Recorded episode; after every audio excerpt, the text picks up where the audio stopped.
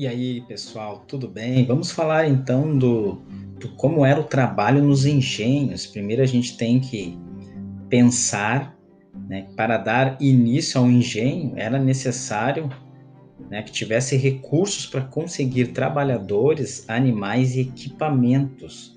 E apesar disso, muitos acabavam investindo com a esperança de que lucros viessem depois, e nem sempre dava certo também tinha que vigiar os trabalhadores que haviam, né, e isso seria os feitores, como eram chamados, responsáveis também pela aplicação dos castigos nos escravos.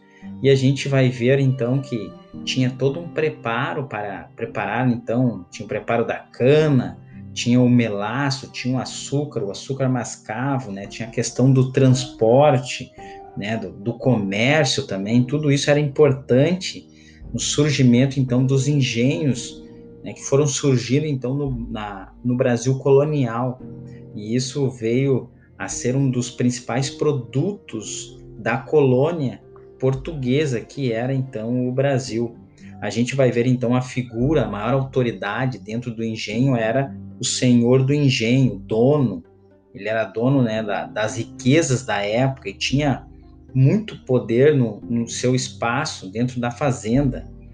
Né? E a gente vai ver então ali ele sendo patriarcal, sendo o comandante né, de toda a família. As filhas do, desse senhor de engenho, elas eram vigiadas, muito bem vigiadas, e elas só poderiam casar com homens que eram escolhidos geralmente pelo senhor de engenho. Ele que escolhia né, os, os, os, homens para casar com suas filhas e tinham que ser homens filhos também de outros senhores.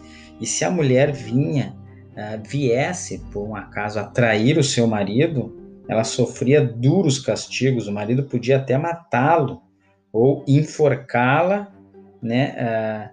Uh, uh, ou também a forçar a viver em um, em um convento. Até isso poderia acontecer naquela época. Era difícil imaginar né, o que se passava também na mente dos escravos que trabalhavam nos engenhos. Se eles né, viessem a fugir, então eles corriam o risco de ser apanhados, e além de ser apanhados, eles poderiam sofrer né, castigos com açoites, mutilações, e, ou poderiam até ser mortos para servir de exemplo para os outros.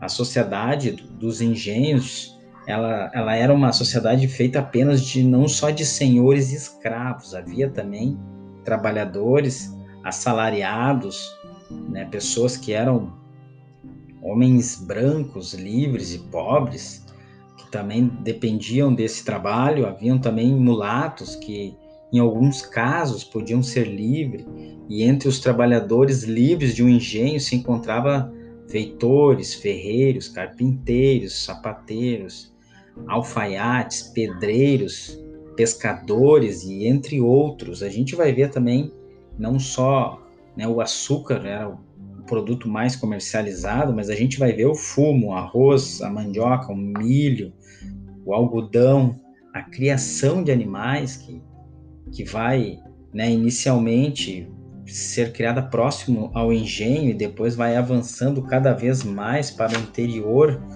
do Brasil. Então a gente vai ver o engenho tendo uma, uma enorme importância nesse primeiro ciclo comercial do Brasil colonial.